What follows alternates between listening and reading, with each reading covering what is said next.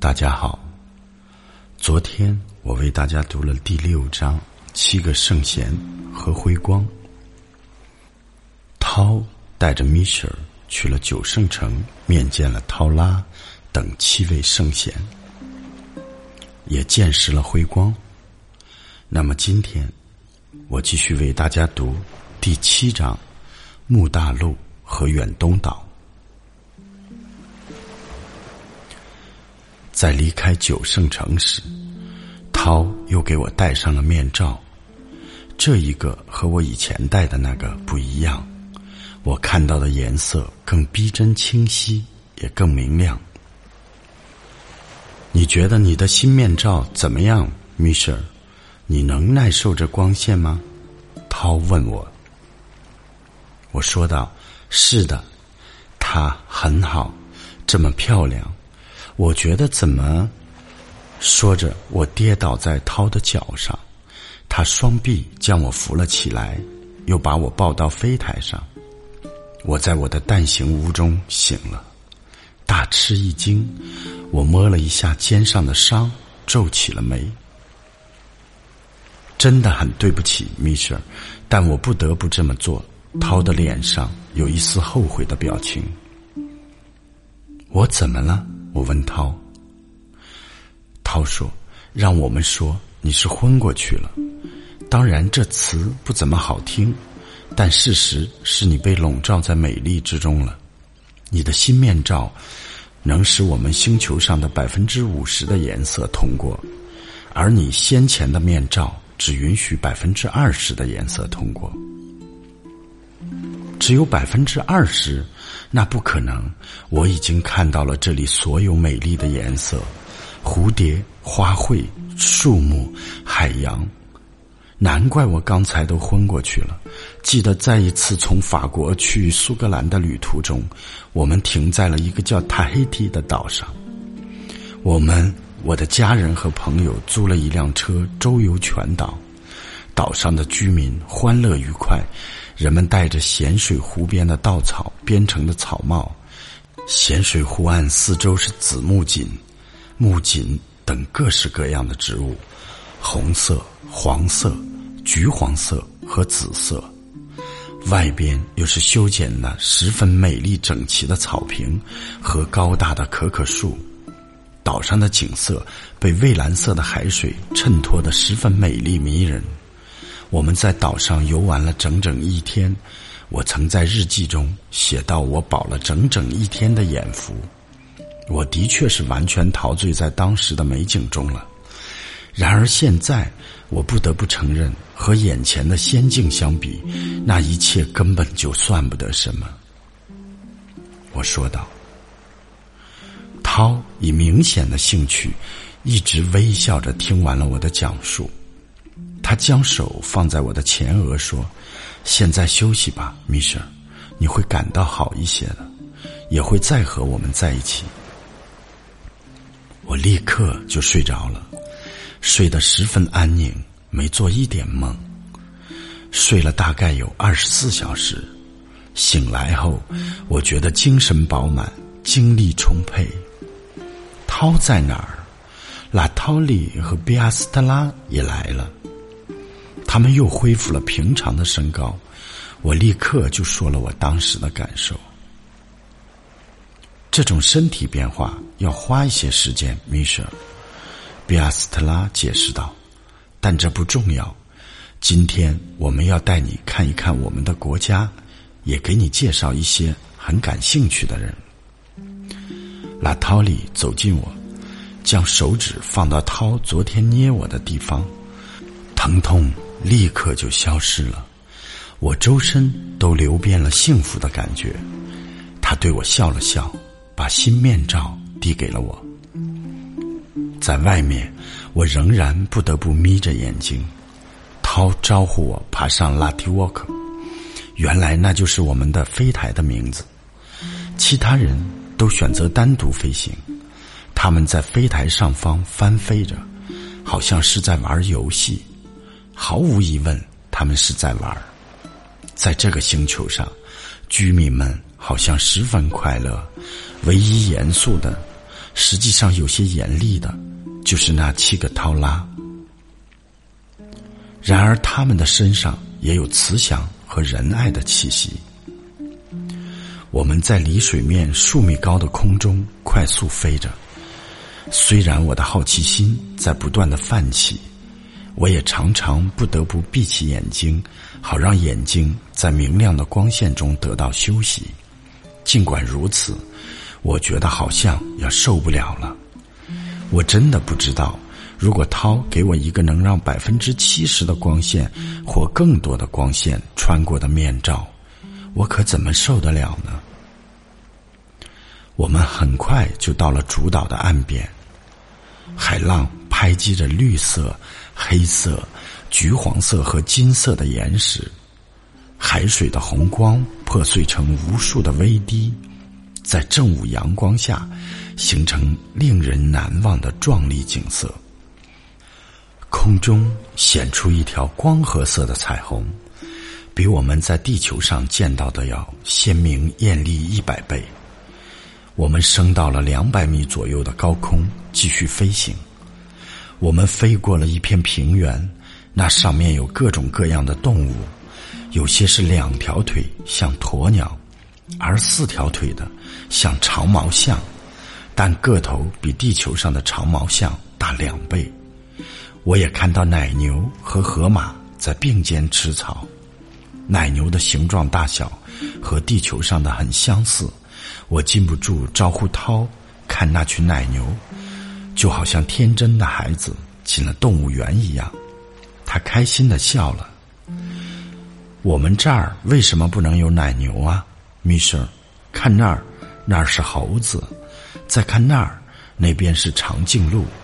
虽然它们的个头比地球上的高一些。再看那成群的马儿，奔跑时多么可爱。涛说道：“我激动的浑身发抖，声音发颤。可是，在这次旅行中，我不总是这样吗？程度有时轻一些，有时重一些罢了。”更使我吃惊的一句话也说不出来的是，那些马有着非常漂亮的女人的头。有些马的头发是金色的，而另一些是褐色的、棕色的，有些甚至是蓝色的。它们奔跑时，常腾空数十米高。哎呀，真的，它们有翅膀，翅膀还不时的张开，而后。又收回身体两侧，它们有些像在船只前后飞腾的飞鱼。它们抬起头看着我们，试着要和我们比快慢。涛减慢了速度，也降低了高度，使我们离它们只有数米高了。更让我吃惊的是，这些马女们嘶叫着像是人类的语言。我们三个同伴用同样的语言和他们对着话。这种对话明显的是快乐的。我们没有在这个高度上停留多久，因为有些马女奔腾的太高，以至于几乎就要碰上飞台，那会使它们受伤。我们飞过的平原上显出一个一个的小圆丘，所有的圆丘都是同样大小。我指了一下它们，比亚斯特拉解释说，百万年以前。这些圆丘就是火山，我们下方的植物一点都不像我刚到海奥华时看到的那个森林那样茂密，相反，这儿的树木是小丛小团，高度不超过二十五米。我们经过时，成千上万的白色的鸟飞腾而起，随后又落在更安全的地方。一条宽阔的河流流向地平线。将平原与平原上面那些懒洋洋的漫游的生灵们分成两半。我能辨认出聚集在河流弯道边上的一些小型的蛋形屋。涛让飞台飞过了河流，在临近这些建筑物时，又降到了水面的高度。我们在两个蛋形屋中间的一个小方形地面上着了陆。当地的居民立刻围拢了过来，他们并没有拥挤着推搡着、抢着到我们面前，而只是停下了手中的活儿，静静的朝着我们走来，围成了一个让人不感到窘迫的大圆圈。所有的人都有机会看到我这个外星人的脸。我又一次惊讶的发现，这些人看起来都是同样的年龄，只是大约五六个人显得老一些。年长在这里并不是什么让人伤心的事，反而使人增加了几分高贵。使使我一直百思不得其解的是，我发现这个星球上没有儿童，但是在这里，在围观的人群中，我看到了六七个孩子。他们很讨人喜欢，看起来就是孩子。涛说他们只有八或九岁。自从我来到海奥华，我还没有机会见到如此多的人们。四周是我所喜欢的宁静和他们那种文雅礼貌，他们的面容是那样的漂亮，我的尊敬之心油然而生。我们彼此是那样相像。好像所有人都是兄弟姊妹，可是，当我们遇到一群黑人和一群亚洲人时，给我们留下的印象不也是这样吗？实际上，面部特征上的区别也存在于这些人们中间，就像存在于我们的地球人中间一样。这些人有两米八到三米高不等，四肢匀称。不太胖，也不太瘦，没有任何残疾，他们的体型和体格简直就是件艺术品。他们的臀部对一个男人来说就多少大了些，但我被告知他们有些人曾生过小孩。所有人的头发都十分漂亮，多数人是金黄色的，但也有银黄色的、橘黄色的。偶然还有明亮的板栗色的，也有人像涛和比亚斯特拉上唇有着细微的胡子，但除此之外，他们绝对没有其他任何体毛。这些当然不是我当时就可以观察得到的，而是后来我偶然在近距离见过一些裸体日光浴的人们后才知道的。他们的肤色。使我想起了阿拉伯妇女，他们用衣服防护着皮肤，避免日晒。这里的人们当然不是那种典型的苍白的黄色皮肤，配着如此有光的眼睛。我周围全是这些明亮的紫色和蓝色的眼睛，以至于我怀疑他们是不是瞎子，好像我仍在地球上一样。他们的长腿和圆臀使我想起了我们的女子长跑运动员，他们的乳房美丽匀称而又绷得紧紧的，那模样从哪个角度看都让人喜欢。说到乳房，读者就能理解我在初次见到涛时，把她当成女人的失误了。我觉得地球上的女人们会嫉妒这些人的乳房，而男人们会为她而动情。我已经评价过涛的脸的美丽，这些人中有些也有这种典型的特征，还有一些人的脸，我描述他们是讨人喜欢或迷人。每张脸虽然在形状和特征上有少许不同，但似乎都是某个艺术家的作品。每张脸都有它独特的迷人之处，但不管怎么说。他们脸上的表情、外在的举止和态度，正是他们的内在智慧和气质的表露。总的来说，我在这些人身上找不到一丝虚伪。他们微笑着欢迎我们的到来，笑时露出一排十分美丽洁白的牙齿。这躯体上的完美，倒没有让我吃惊。因为涛解释过，他们能随心所欲的使他们的身体细胞再生，也就是说，没有理由认为他们伟大高贵的身体会衰老了。我们打扰他们了吗？我问比亚斯特拉，他恰好就在我身边。没有，一点也没有。他回答说：“这个城里的绝大多数人都在度假，这里也是人们来禅坐的地方。”三个年长的人走了过来，涛示意我用法语向他们问好，而且声音大一些，好让所有人都能听见。我相信我是这么做了。我十分乐意来到你们中间，并赞美你们的星球。你们是幸运的人们，而我，我也愿意和你们生活在一起。这段话引起了一阵欢呼，不但是因为语言，他们绝大多数人从来都没有听到过，也因为我说的内容，他们靠心灵感应理解了它。比阿斯特拉示意我跟随着那三个年长者。他们领我走进了其中一个蛋形屋。我们七个人就坐后，涛开口了：“米歇尔，请允许我介绍一下拉迪欧努斯。”他指了其中一个人，我鞠了一下躬。拉迪欧纳斯已经一万四千岁了，地球年，是地球上木大陆最后一个国王。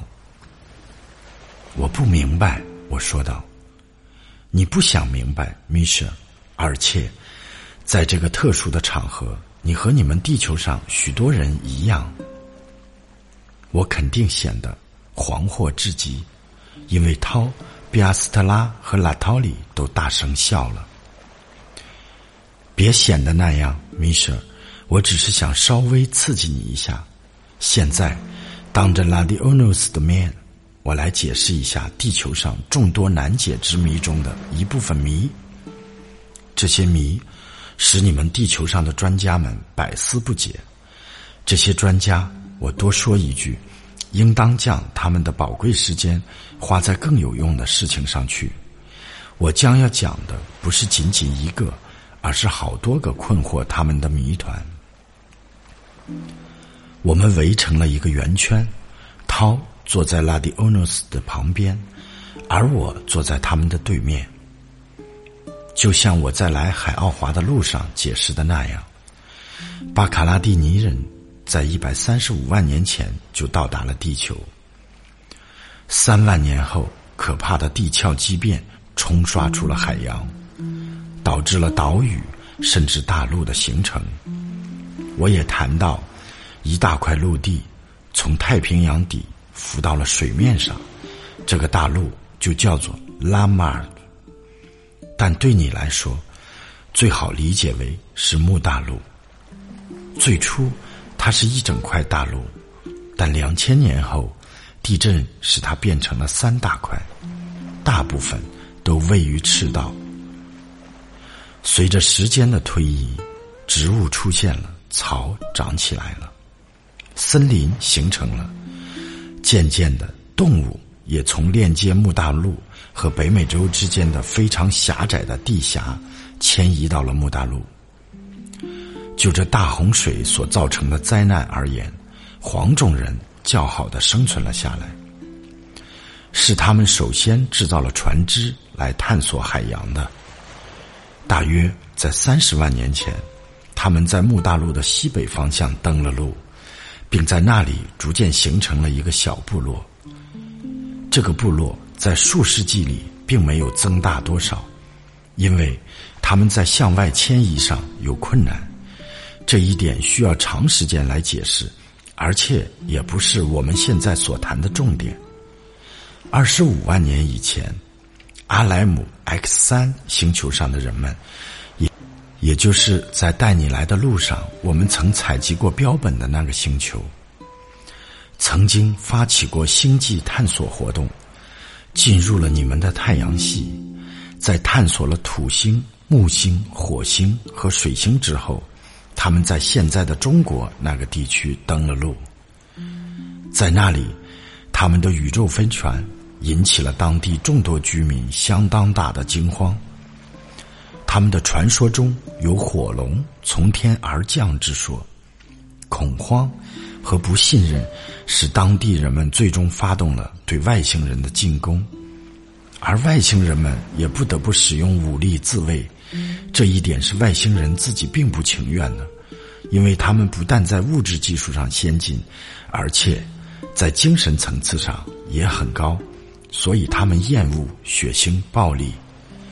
他们继续探索，发现并喜欢上了木大陆。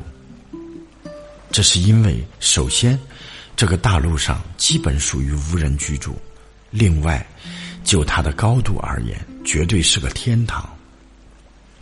吸取了与中国人发生冲突的教训，这一次他们特别谨慎小心。他们也认为最好建立一个基地，这样如果再遇到地球人类中那些认真和拼命的民族的仇恨时，好有个依靠。我还没有解释过他们来地球的原因呢。他们星球上的人口不幸过多膨胀，所以他们想迁移数百万人到地球上来。这个行动的意义是如此重大，所以绝不能出现任何失误。他们决定将大本营建立在月亮，而不是在地球上，因为月亮离地球更近。他们认为那里非常安全。他们花了五十年建立了月球基地，基地还没有完全建好，向木大陆的移民就开始了。一切都很顺利。在木大陆西北方的那个中国人的小部落，在这些外星人登陆木大陆数百年后，所以实际上他们拥有了整个木大陆。他们很快就修建了城市。渠道、道路，他们在路上铺上了巨大的石板。常用的交通工具就是飞行车，和我们的飞台很相似。他们从他们的星球上运来了动物，有狗，还有在他们星球所特别喜欢的猪。当他告诉我这所有这些动物时，我记起了在初次访问那个星球时看到的猪和狗时，我是多么惊讶！一下子，我明白了所有的事情。这些男人平均身高一米八，女人一米六，他们的头发是黑色的，眼睛漂亮，也是黑色的，皮肤是古铜色的。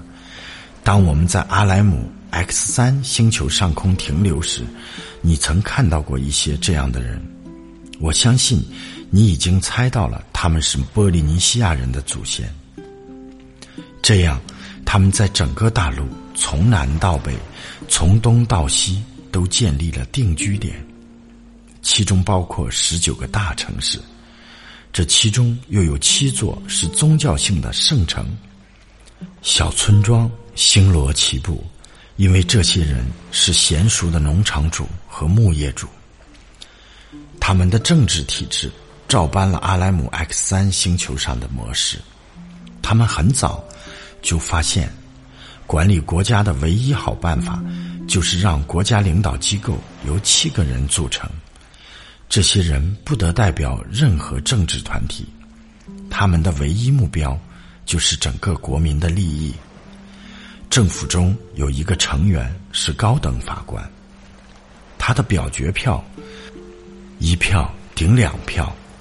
如果在某个提案上有四个人反对他，两个人赞成他，他们双方就成了平局。他们会展开数小时甚至数天的辩论，直到七个人中有一个人改变了主意。这种辩论是基于智慧。以及对人民的热爱和关心，这些高层人物并不因为领导着整个国家而有什么优越的物质享受。作为领导者是他们的使命，因为他们热衷于为他们的国家服务。这就避免了让投机分子混入国家的领导阶层。我们的国家领导人现在可不是这样，我说道，心里。有一丝痛苦。这些人是怎么选出来的呢？我问道。选举的程序是这样的：每个村庄或一个小区选出一名诚实正直的人，有不良行为记录和有盲信倾向的人不得被选。被选者应当在各个方面都表现出诚实正直。他被派往附近的城镇，与其他村庄的代表们在一起参加对上一级的选举。举例来说，如果有六十个村庄，就会有六十个因他们的诚实正直，而不是因为他们的允诺而被选的代表。来自全国的代表们将聚集在首都，他们分为六组，每组都有一个单独的、特殊的会议厅。在未来的十天里，每组单独活动，讨论政务，参加宴会，欣赏文艺演出。最后，他们选出一名组长。这样，如果有六十个代表分成十个组，就会有十个组长。用同样的方式，从这十个人中选出七个国务委员，再从他们中选出一个授予国王称号。那么，他是个民主国王了，我说道。涛对我的评语笑了一下。拉蒂欧努斯却稍稍皱了一下眉。这种选举只出现在国王去世而没有指定任何接班人。或被指定者没有得到那七人国务委员的认可时才会发生。被选者被授予国王称号，首先因为他是神灵在地球上的代表；其次，在百分之九十的情况下，他是前任国王的儿子或近亲。这有些像过去的罗马帝国。对，是这样。但如果这个国王表现出独裁专断的倾向，他就会被国务委员们罢免。但现在，让我们回到我们那些阿莱姆 X 三星球的移民们身上吧。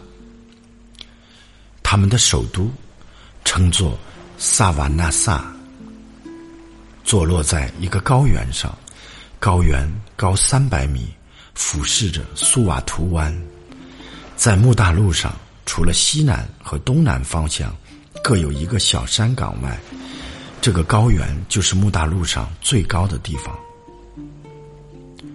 对不起，涛，我能打断一下吗？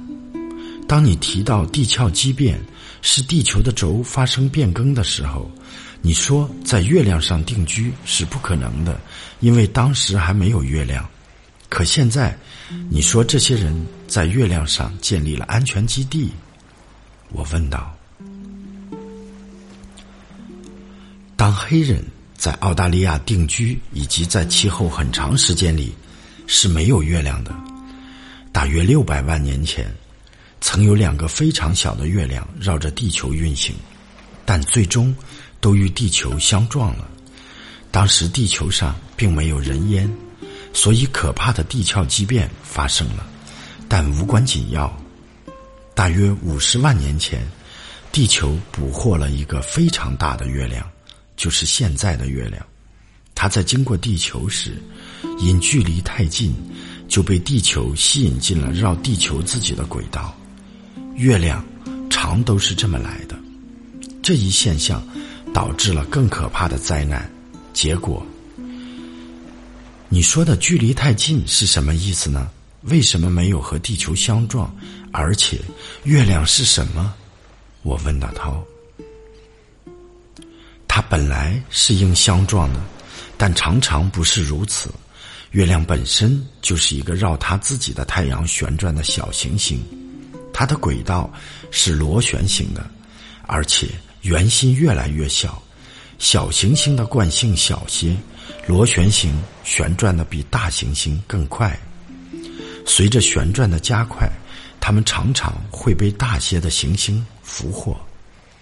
如果相距太近，大行星的引力就会比太阳还要大，小行星就会绕着大行星运转。同样是螺旋式的，最终会与大行星相撞。你是说，我们那诗歌中赞美的月亮会有一天落在我们的头上吗？我问道。有一天，是啊，但在大约十九万五千年内不会。我肯定显得如释重负，显得恐惧滑稽，因为我的主人们都笑了。涛继续道：“当那发生时，即月亮与地球相撞，就是你们地球的末日。到那时，如果地球人不能在物质技术及精神文明层次上都达到足够高的级别，就意味着灭顶之灾了。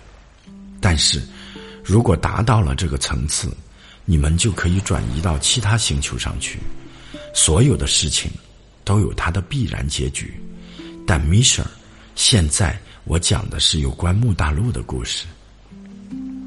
萨瓦纳萨坐落在一片巨大的高原上，俯视着一块平均高度不超过三十米的平原。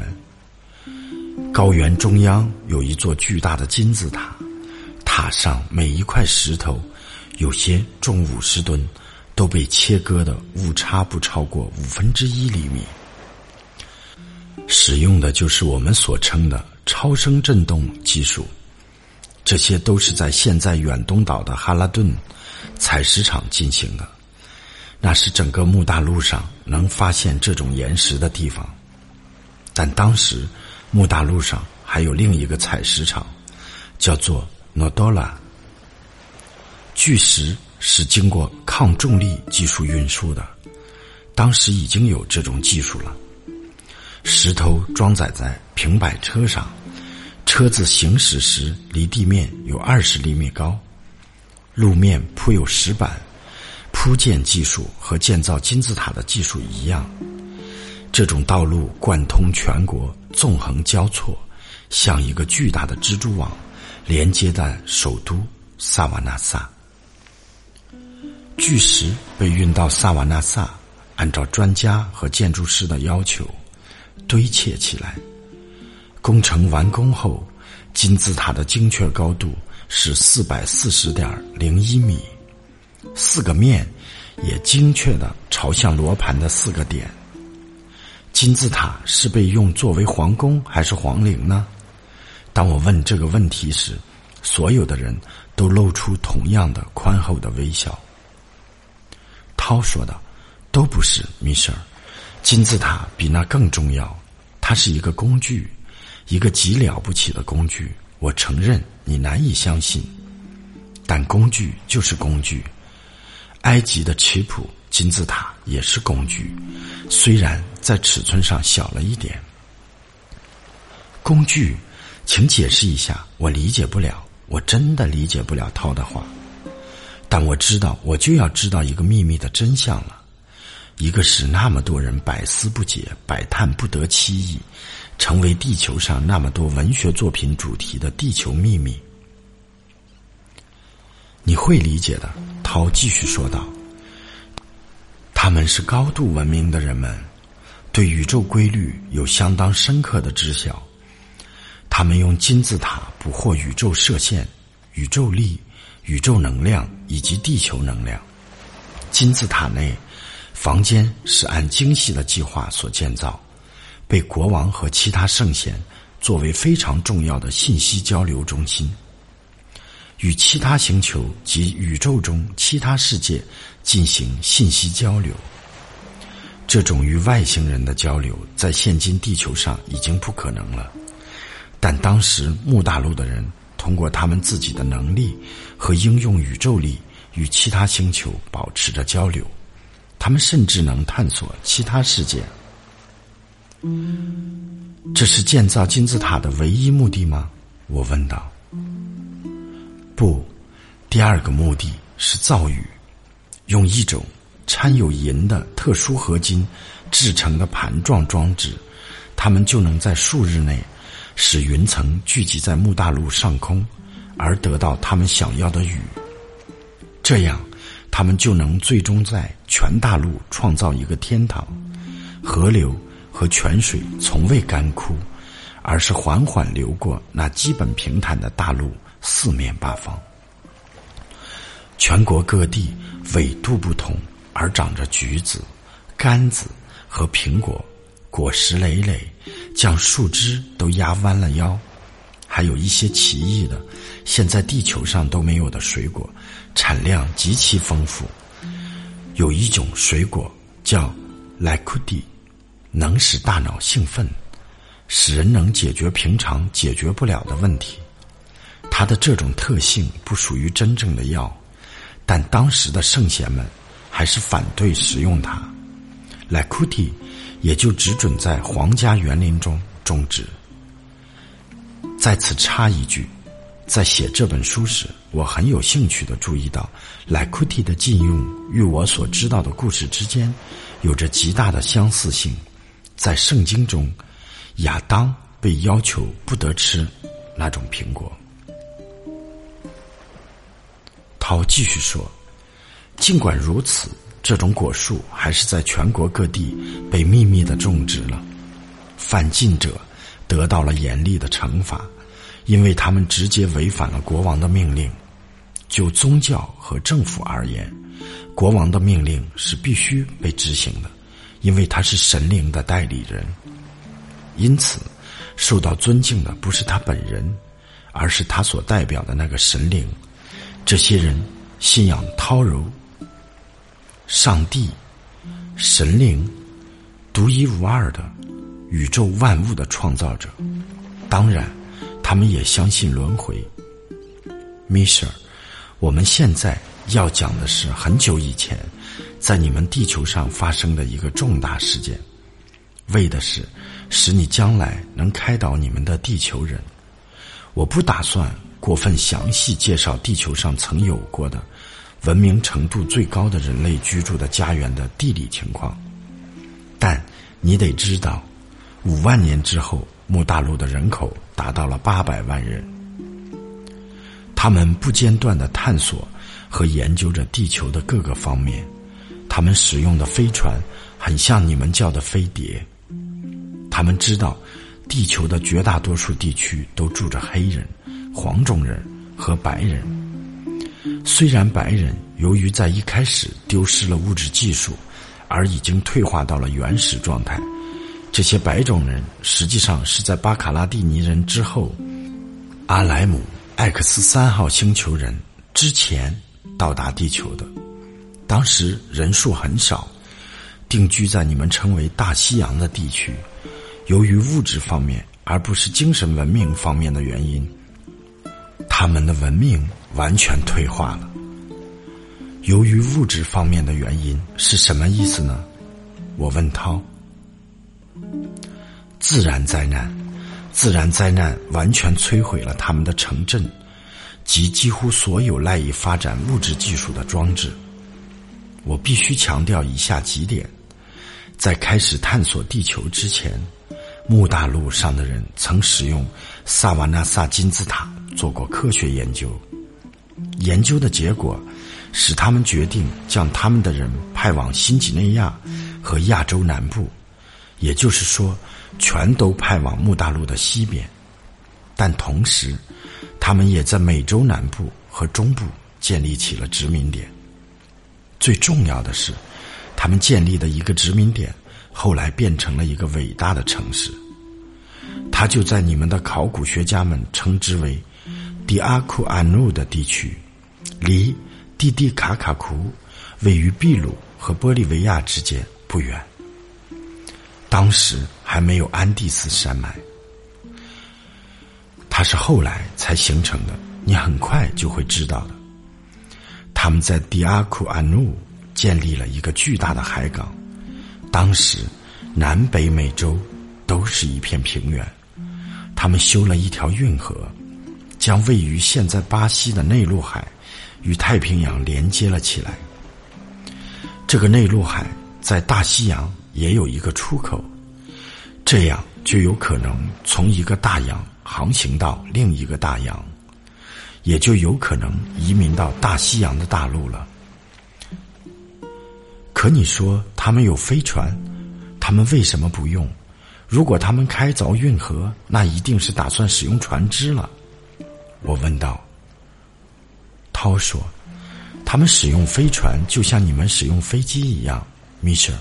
对非常重的货物，他们使用抗引力装置，就像现在地球上虽然有飞机。”但仍然使用载重汽车一样，所以就像我说的，他们定居到了大西洋洲。当时，许多大西洋洲的白种人都喜欢迁移到北欧去，因为他们不喜欢从木大陆来的新政府和宗教。这些白种人乘坐的是由蒸汽机和风力推动的船只。的确，在经过了你们称之为史前期，他们发明了蒸汽机。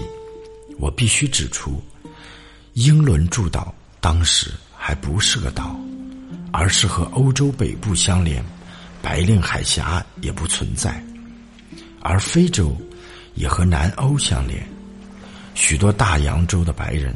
也迁移到了非洲北部，与当地的黑种人、黄种人的混血种住在了一起。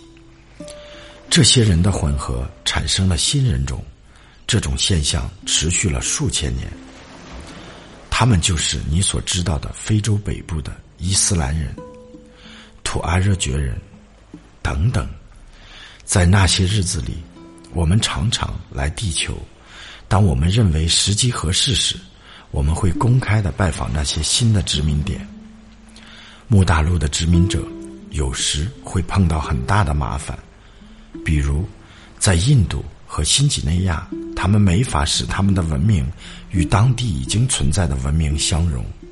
那时，我们会公开来到地球，乘坐的就是你坐的那种飞船，虽然形状不一样。我们个头高大，明显的漂亮。在那些还没有怎么开化的人们眼中，无疑是上帝下凡。他们有时还将我们当成是吃人的动物呢。我们的任务就是尽量以友好和善的上帝形象出现，这样就可以避免不必要的冲突和战争，或者不至于导致他们根据他们的宗教信仰而对我们产生憎恨。由于那时我们频繁来访，地球上出现了许多传说，把我们描绘成天堂来的巨兽和喷火的车。我们与木大陆的人们保持着良好的关系。当时我的灵体就住在一个和我现在穿着的躯体非常相像的躯体中。艺术家们和雕塑家们对我们极感兴趣。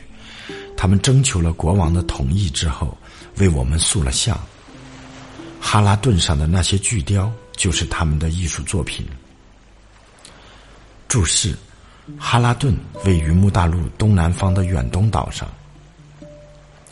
就当时的文明程度来说，他们是极伟大的艺术品，其大小和形状，用你们的话来讲，就是十分逼真。这就是我的雕像的来源。雕刻工作结束就要转运了，运送工具就是当时在木大陆当地使用的巨大平台。当时的国王将这些雕像，或者竖立在皇宫花园，或者立在通往金字塔的大道两边。不幸的是，当代表我的那个雕像连同其他一些雕像在就要运送的时候，一场大洪水摧毁了木大陆。可是，哈拉顿还是被部分的保留了下来。当我说部分的这个时候，你肯定意识到了，当时那个采石坑比今天残存的要大十倍。没有被洪水吞噬的地方，就是我的雕像现在所在的地方。我的真人雕像就是这样在远东岛上保留了下来。当你说你在梦中梦见了我是远东岛上一座雕像的样子时，我说我就是。你以为我是在说隐喻，你其实只说对了一半。你知道，米舍，有些梦就像你那个梦，是受着拉科蒂娜的影响的。拉科蒂娜是没法用地球上的语言解释清楚的，你没有必要硬要理解这种现象，但是。在拉克蒂娜的影响下，那是真实的梦。涛结束了对梦的解说，脸上又浮起我所熟悉的微笑。如果你记不住我所说的所有事情，我会在适当的时候帮助你。说着，他站了起来，我们大家也都站了起来。